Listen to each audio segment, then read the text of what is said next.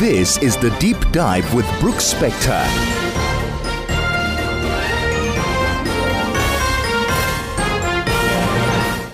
And yes, indeed, this is the Deep Dive with Brooks Spector, and I'm him.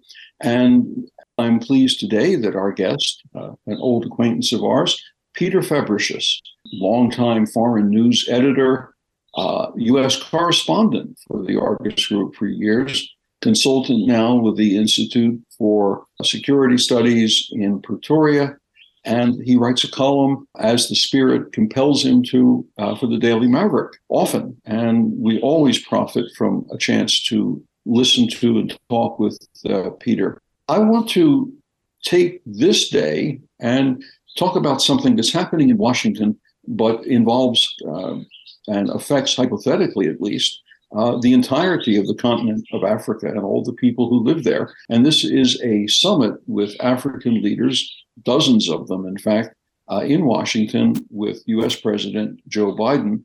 Cyril Ramaphosa is not there. He's obviously had a few things to deal with at home. The uh, Minister for International Relations and Cooperation, uh, Naledi Pandor, and several others are there.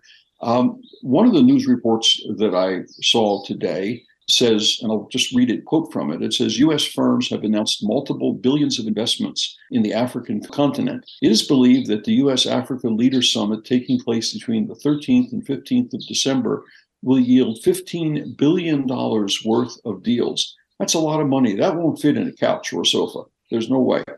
Um, American firms have pledged billions of US dollars to projects across Africa in the ongoing US Africa Leaders Summit. Visa, for example, plans to spend a billion dollars, that's 17 million, 17 billion rand, across all 54 African countries, expanding its footprint and technology platforms over the next five years. Some of the money will go toward local strategic partnerships with governments, local finance institutions, mobile operators, merchants and financial technology industries. Part of the challenge, I think, is understanding what was the purpose of the summit itself. There was obviously the meeting with the leaders. Uh, there have been meetings with uh, business folks. There have been meetings about cultural and educational initiatives and exchanges, uh, a whole range of different things.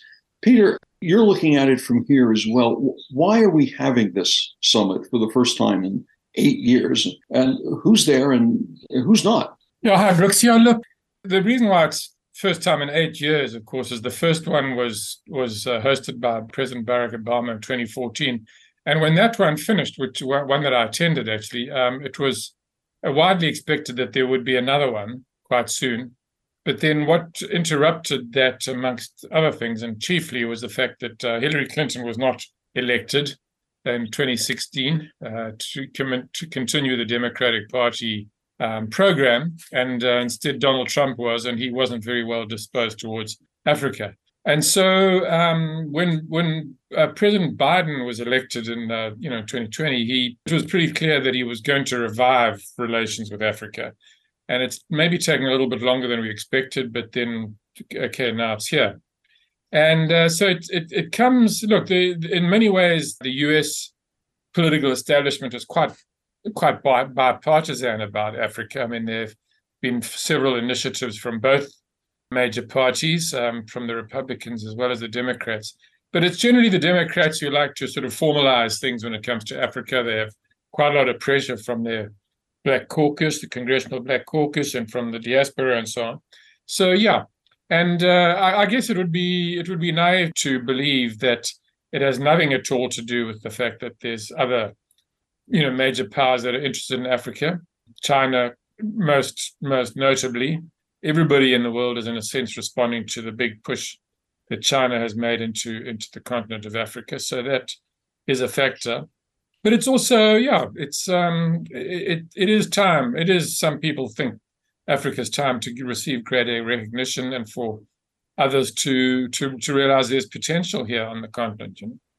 part of the uh, the criticism or the the muttering i guess is that it, this has the possibility of turning into a we the uh, the great father are handing out gifts to hmm. to you and not in fact, a, a, a, a a meeting of, if not absolute equals, certainly meeting yeah. on an equal footing. Uh, and that runs through some of the critiques I've read about it, relations with Africa generally. Yeah. Yeah, that is a problem when it comes to, to as you say, relations with Africa more generally. There is this kind of overhanging sense of, you know, donor recipient, which which all uh, donor countries, if you want to put it like that, somewhat um, ironically, uh, do try quite hard to avoid. So there's, you know, down the years there've been all kinds of euphemisms created to to to to try to avoid that kind of uh, perception. Um, so we talk about partnerships and cooperation. We don't talk about foreign aid so much. Uh, yeah, look. So all all that one can say about that is that um, there's bound to be a lot a lot of that.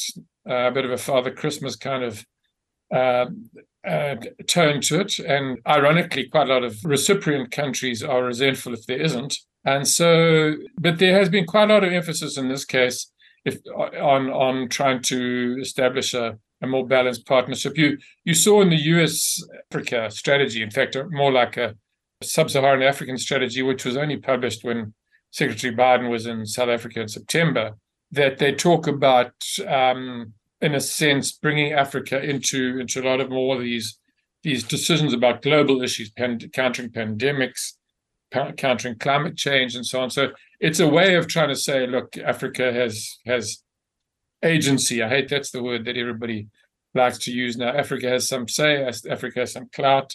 Africa can influence the course of events. But yeah, inevitably, you're not seeing too many African countries handing out aid packages to to US on this occasion what one of the features of this particular meeting, and I think the one that you attended as well, eight eight years gone, was that there was a, a large component of it was dedicated to American business. Yeah. Uh, showing what they were going to do, regardless of government direction or edicts. They're doing it because it's good business, presumably. Yeah. And this one is that quote from the the newspaper indicates that uh, businesses find it a reason, excuse me, a reasonable idea to reach out to the billion customers to be mm. uh, in Africa, uh, many of whom are joining an emergent uh, middle class, if you extend that definition generously. Uh, and that's where the money is.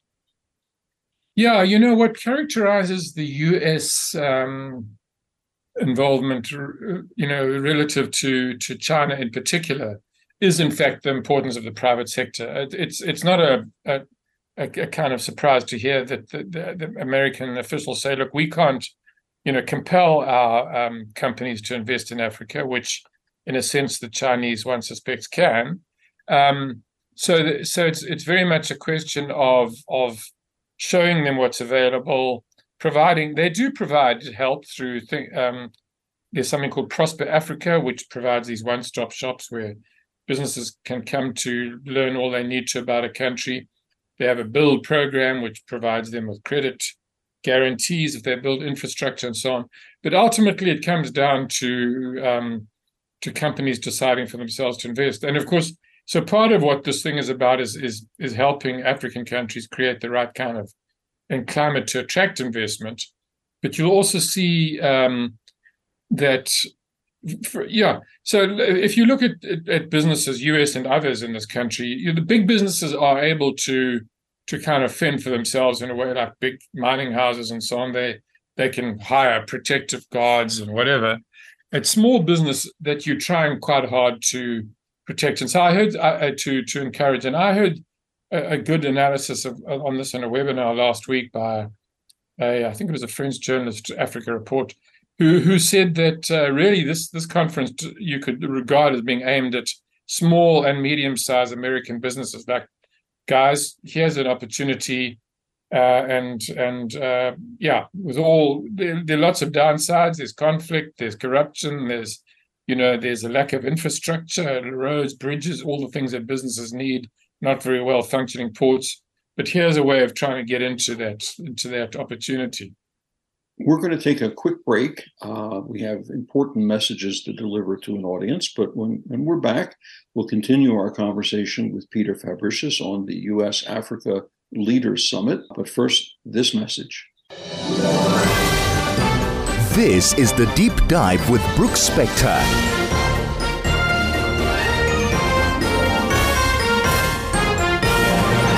And we are back in our conversation with Peter Fabricius, veteran journalist, foreign correspondent, correspondent in the US, Africa watcher for decades. We're talking about the US Africa Leaders Summit, which is winding up. Well, actually, it's winding up, it wound up on Thursday, uh, but there'll be additional meetings afterwards by all kinds of people who hang around. We're talking about the tangible benefits to businesses and in particular you're pointing to the idea that it's that a lot of the business attraction is you're trying to pitch it to that Africa is a place for smaller and medium-sized enterprises to make their move rather than trying to convince major major companies major mining houses to make their investment because they're already here and they've done their sums. Uh, but one of the things that is hanging over this is uh, the acronym AGOA, which stands for the African yeah. Growth and Opportunities Act, which is not a treaty. And most people in Africa somehow tend to conflate it with the idea of it being a treaty or a trade pact. And what it was instead was, as you know, a law passed by the US Congress and signed by the, the then president. Uh, it's due to expire after several renewals in 2025. And it's always been my feeling that this should be the time where Africa begins to pitch its own idea as a collection of nations about how to go forward with something like that that is binding both sides. Uh, but I don't see any motion in Congress, certainly, to renew it, expand it, extend it, or rewrite it somehow. Yeah, that is an issue, and there was a ministerial on that um, at, at, on the sidelines of this the summit, which uh, which aired some of the the the the, the, the issues. So really, I, th- I think it'd probably be fair to say that most African, and not not surprisingly, that most African countries would like it to be renewed in 2025. But that on the other side, there is a, a sense that it's about time now, and that'll be 25 years into AGOA that it that it becomes a more reciprocal arrangement as as you're suggesting. Because it allows you know you um, uh, African uh, businesses to export duty free quota free to the US as long as they qualify and a few countries are not for political and economic reasons. But it doesn't there's no reciprocal obligation by the African countries. And that you know, I mean, so in other words, it's a, it, it, it was always, I think, conceived of as a transitional mechanism to help African country uh, companies to get on their feet and then to hopefully be better able to deal with competition. But it's not showing much signs of that. And so we it's 20 as 2025 approaches, it's going to be quite interesting to see how the how this you know is this just this inherent sort of uh, disagreement about how the AGOA should be handled is going to play out. Um, yeah, I mean, when it was renewed back in 2020, there was a, a, a, quite a strong feeling that okay, Africa now is the time to start negotiating with the US for a, a normal reciprocal free trade um, area agreement, w- which takes at least five years and usually longer. So give yourself time, and that hasn't really happened. So we're going to get down to the wire again, I think, and and then there's going to be a huge African push to to just simply uh, extend it. But the Congress in the U.S. is probably not of such a mind. It's a uh, whether or not yeah. it was Republican or Democratic in the House, it's still protectionist in many ways, and that feeling is, I think, growing stronger. There's some yeah. something of a backwash from the way the U.S. and China relate, but protectionist in a more general kind of sense too. Yeah, I think that is a problem, and so I don't know. It's going to be an issue. I mean, maybe, I guess there's going to be some thrashing around for compromises, and and one of those might be to say, okay, we'll extend it again, but but this is really the last time, guys, and now we need to do something else. But you know, the other thing is that that, that negotiating trade area agreements with the U.S. is not easy. I mean, so, you know, Southern Africa tried that with the US uh, 10 or more years ago and never really made any progress. And, you know, there were kind of criticisms on both sides for that. Um, there was a feeling that the US was putting setting the bar too high and, you know, requiring too much from from the Africans and you know vice versa. So yeah, it's that's going to be and and it's especially important for South Africa. South Africa has been one of the the, the chief beneficiaries, probably the major beneficiary of AGOA. It's it's kind of almost helped to it's it's re, re, restored the balance of of trade with the US because we've managed to export quite a lot of automobiles and other, you know, processed goods, manufactured uh, value added goods. So that is an issue. You know, the American businessmen often complain that, in fact, it's not so much the the, the lack of advantage relative to other African countries. It's more like to the EU. So the EU has a reciprocal arrangement with mm. with most African countries, certainly with South Africa and other Southern African countries, not globally not not continentally as yet. But they say so that that those uh, advantages, those sort of preferential t- tariffs and so on, which the EU enjoys in Africa, the US doesn't. So, there's going to have to be some kind of compromise, I think. I was all set to mention something which you just touched on, which is that of all the countries on the continent, uh, South, except for the possible uh, countries that export oil to uh, mm. raw petroleum to the U.S. and there are some. The country that has probably gained the most benefit uh, is South Africa for value-added products rather yeah. than simply stuff, you know, stuff that comes out of the ground in big rocks and then gets put in a boat. And that takes for South Africa and South Africans that takes this out of that abstract world of trade agreements and negotiations over tariffs and duties to a real visceral thing because it's jobs and it's a lot of jobs and they're in, they're relatively skilled and relatively highly paid uh, in an economy that needs as many of those as it can get. And it's always a puzzlement to me why South Africa doesn't take the lead on this because presumably this is a nonpartisan issue that would allow South Africa to spread its wings uh, protectively over the rest of the continent in a benign kind of way. Yeah? Why South Africa doesn't take the lead in trying to figure out how to extend, revise, yeah. renew, given especially that it is a prime beneficiary, AGOA, yeah. and gains uh, jobs that are well skilled and well paid, and national income derives from it with the with the export of value added products. And I, it's still a puzzle to me why they don't somehow decide, hey, we can lead this on behalf of 50 other nations. I can only suggest that, I mean, look, maybe there's stuff going on behind the scenes that I'm not aware of, but I suspect that South Africa is um, is kind of just turning a bit of a blind eye to the, the, the dreadful possibility that AGOA might end and just hoping that it can persuade the US to extend it, you know. Um, and it may or may not work. As you say, the, the Congress may not be terribly well disposed. Um, and so, yeah, I think I think that uh, that South Africa certainly needs to to catch a wake up, you know, and start to think quite seriously about it. We've we've really got less than less than three years to to get our act together on that, you know, before it expires uh, or potentially expires. Uh, so I just don't think they've thought through the and and I mean it needn't be a disaster because I guess we could. Uh, I mean, we managed with the US, with the EU. It was that was a tremendously um, involved process as well, getting a reciprocal arrangement under the, the uh, so-called economic partnership agreement. But it was eventually done, and and and and even though that's reciprocal, as opposed to AGOA, it has also given South Africa's uh, manufacturers and so on quite a big boost. And uh, and last year at least, um, not always. Last year we had a, a, a trade surplus with the EU as a result, actually. So it can be done. I guess I'm left with the feeling that the South African government generally sees its economic foreign policy issue as a very poor stepsister or Cinderella cousin to the grand promenade of, of foreign policy and forgetting somehow that that's where jobs come from.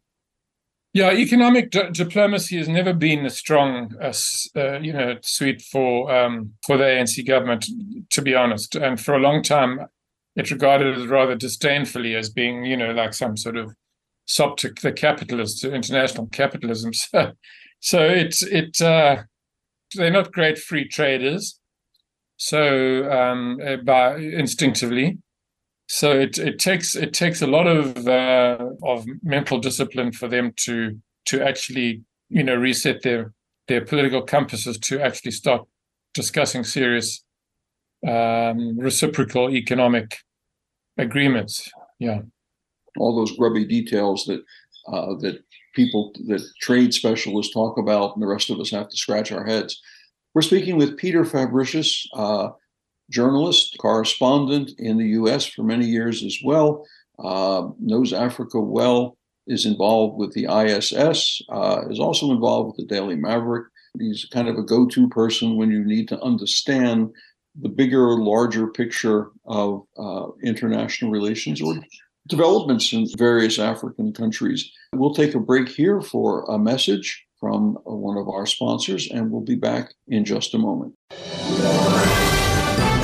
This is the Deep Dive with Brooks Spector.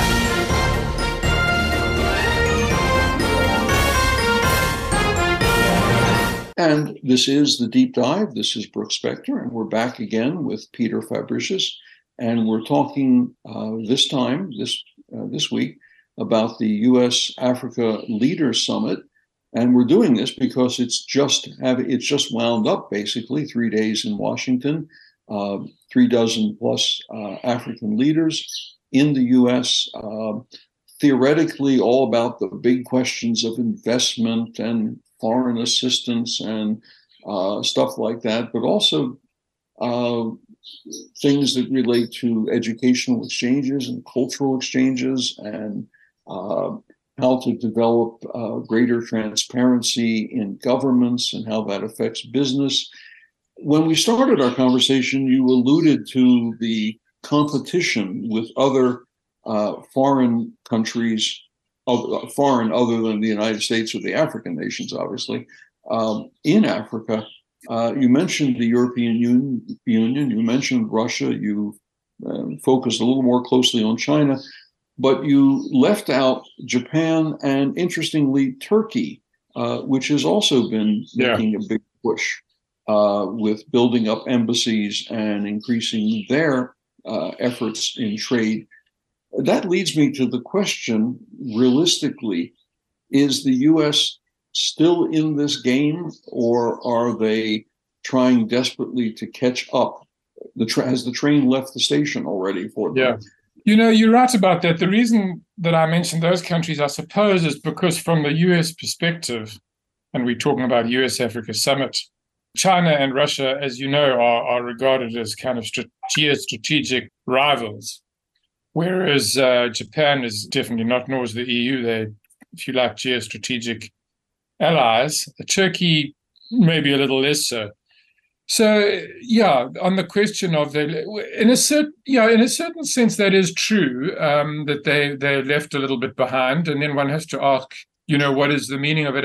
I mean some people believe that this summit is entirely about the you know the new scramble for africa. I think and and and that's a scramble principally at the moment they would would think between russia us eu you know um, uh, china one or two others and they think that it's it might be the the russian invasion of ukraine which has kind of changed the whole nature of our world order which which has prompted this. That's not, of course, quite true because, as I mentioned right at the start, this this summit was on the cards from the moment Biden was was elected.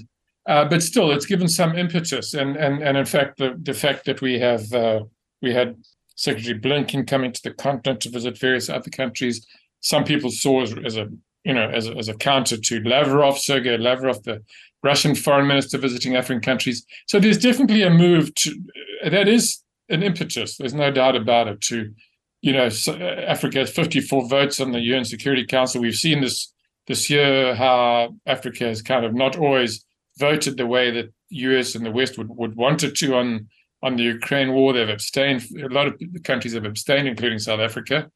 So there is there, there there is that factor, and and and what bothers the US quite a lot is that Russia comes to the continent late in the game, also by the way, later than the US, uh, but likes to play on the fact that they have no colonial history. They supported a lot, a lot, of you know uh, uh, liberation struggles, including South Africa's in the 80s, you know, 70s and 80s, and so they they have a certain advantage and so the US, yeah, and the US has certain structural disadvantages. I mentioned that also earlier that it it simply cannot just come to Africa like Xi Jinping and say, "Well, here's sixty billion dollars for uh, worth of infrastructure for the next year. We'll build your parliament, Zimbabwe, and we'll build your football stadium, you know, whatever." And because that's just not the way it works with democracies.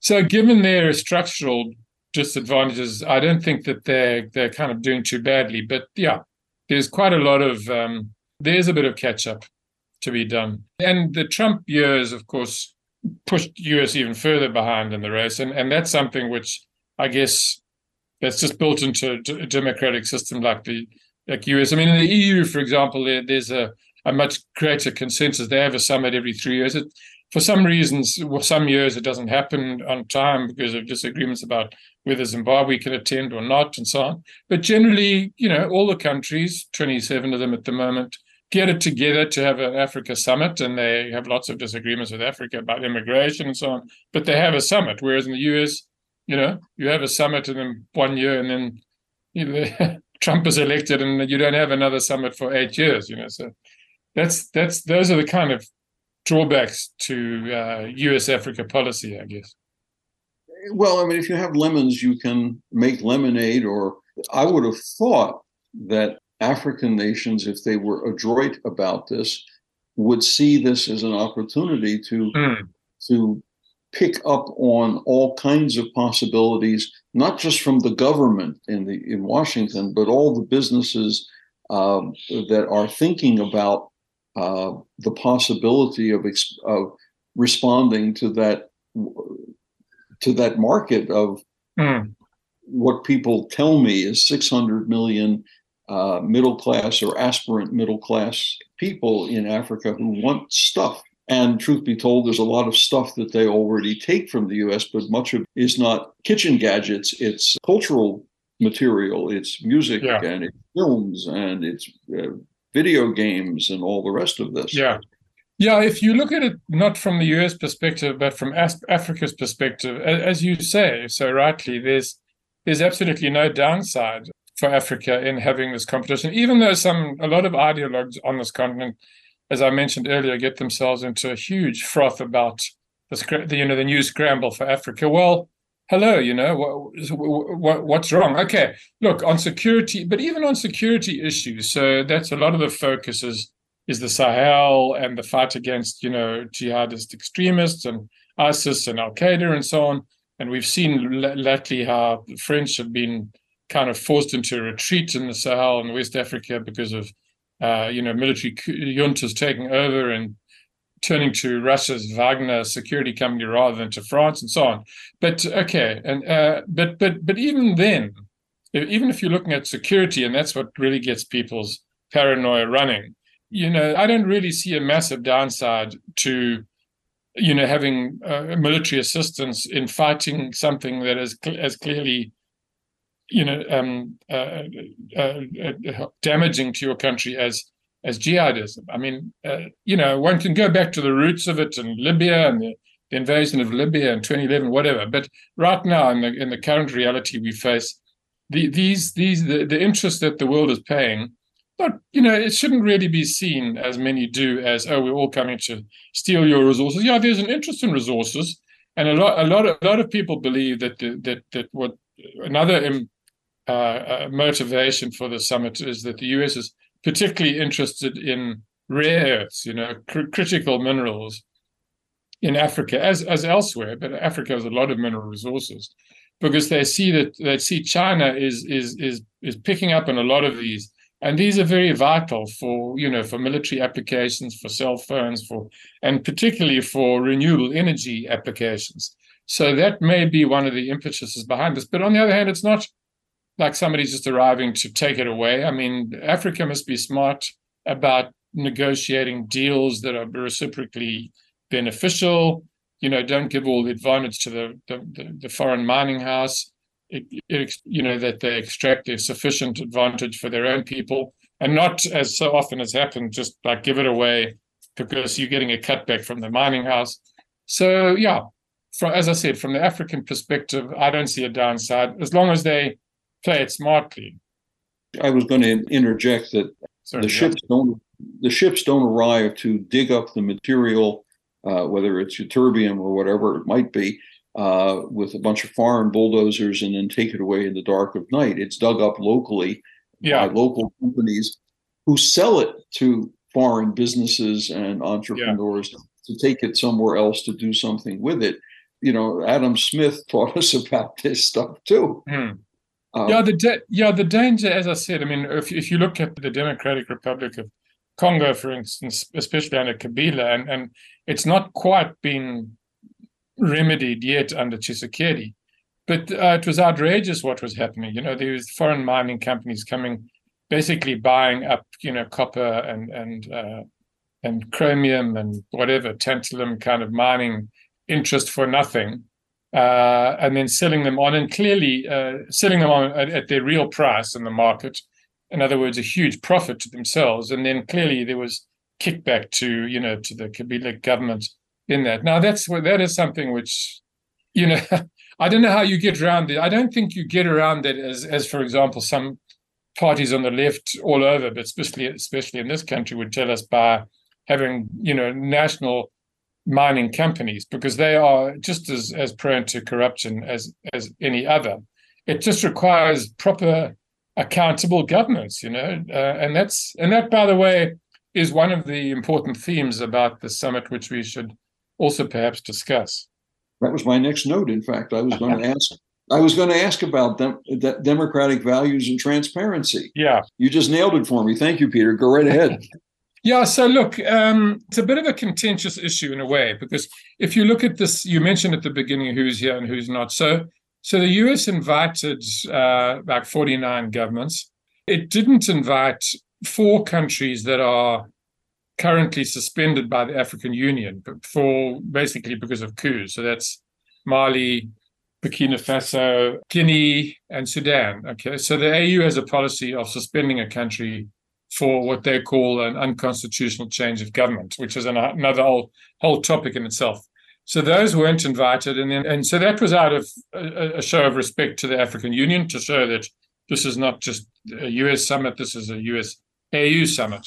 And then there were a couple of countries that were not invited. You know, conversely, I suppose you could say, because uh, they're not they're not recognized by the US. The US doesn't recognize Eritrea, which is a bit of a hermit kingdom and it doesn't recognize um, the Western Sahara, which calls itself the Sahrawi Arab Democratic Republic, that Morocco regards it just as a province. And they also didn't invite, I guess, and this is more on the fringes, but Somaliland, because in fact nobody recognizes Somaliland.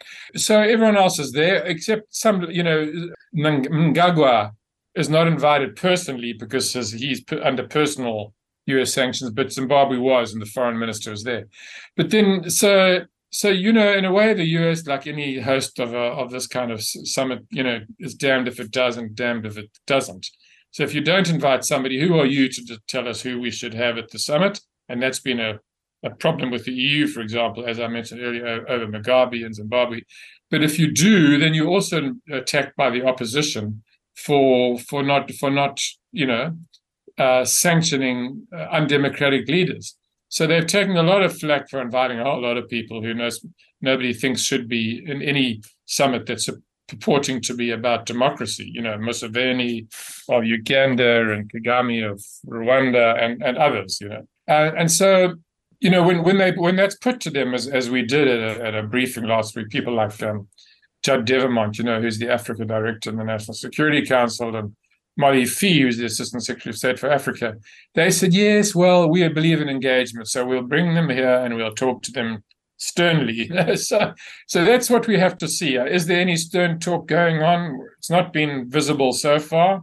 We may that may be one of those things that emerges post post summit. It's always a, difficult issue about uh, on how you deal with those kind of um, if you like, rogue states and rogue leaders? Do you ignore them? Do you sanction them? Do you leave them out of the room or do you bring them into the room and, and give them a, a polite or not so polite talking to? So it's it's quite a difficult one. But the US here, it's a bit of a corny cliche in a way. They they were emphasizing their 3D strategy. So it's defense, democracy, and development. So like they had a session in which the defense secretary Lloyd Austin was there, their diplomatic chief, you know, the secretary uh, secretary of state Antony Blinken and the head of the USA Development Agency, Samantha Power, to talk about you know how all these three are necessary to create some, the kind of stability, which is still a huge issue in in Africa, and not you know including for those those small and medium sized enterprises that they're hoping to encourage to invest.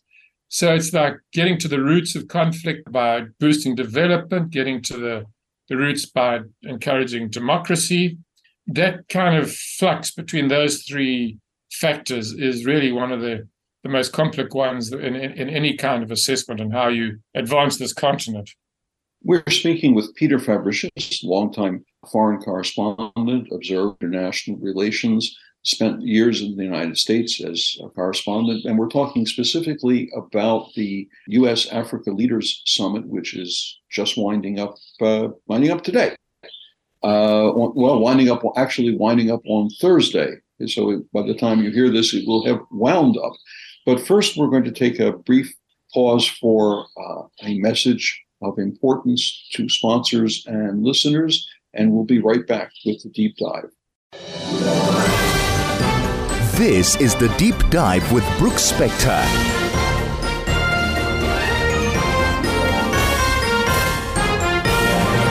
We are back for our last uh, moments of conversation with Peter Fabricius. This is the deep dive, of course. I'm Brooks Spector.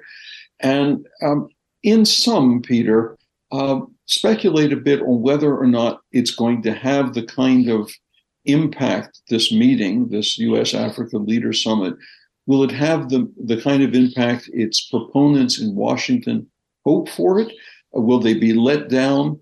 Uh, or will this perhaps even encourage the Chinese, the Russians, the Turks, who knows who else, to ramp up their own activity to stay out in front or ahead of the game or even uh, with their competitors in North America. What do you think?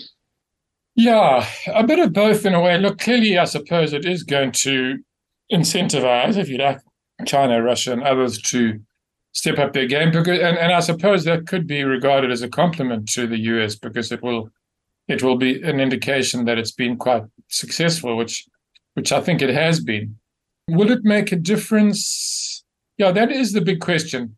I, I think it would be quite, as I touched on earlier, it would be quite useful if the US could somehow institutionalize the summit mm. and to get it going on a regular plane. That would require bipartisan support. It would require you know bringing on board a lot of right wing Republicans who probably like Trump don't think very highly of Africa. So it would be difficult. To some degree, they they what they're doing is is to is to create an um, an institutionalized mechanism to to monitor the the the implementation of, of the agreements that are made. So when I brought up this question of yeah, but aren't you guys uh, being left on the side because you don't have regular summits and you haven't had one for eight years while all the others have been churning them out right across the board, as you say, Japan, EU, uh, China, and so on. Uh, and and they said Judd and Molly Phee said Judd Devermont and Molly Phee said yes, but you know there've been a lot of things that have flowed from the others. There will be there will be benefits that will flow from this, but in the absence of a mechanism like another summit, in three years' time, which is what the normal interval is, to say, okay, well, how did we do in the last three years? You need to create then uh, the some sort of substitute that that is a, an implementation mechanism, which I believe is going to flow out of this, and that will maybe a, a kind of a equivalent, if you like, of having a, a regular meeting. Peter, I'm afraid we're going to have to leave it here uh, because time is against us and we have to make way for others. But I appreciate, as I always do, your comments, your insights, your thoughts. even as you have to weigh A versus B versus C, because things are nuanced. The, the world is not composed of simple, straightforward answers to complicated questions. And that's why uh, we come to you for, for evaluations and judgments. We've been speaking with Peter Fabricius, correspondent, consultant, writer, commentator on international relations, especially as they connect to Africa. And this is the deep dive, and this is Brooke Spector, and we'll be back again next week.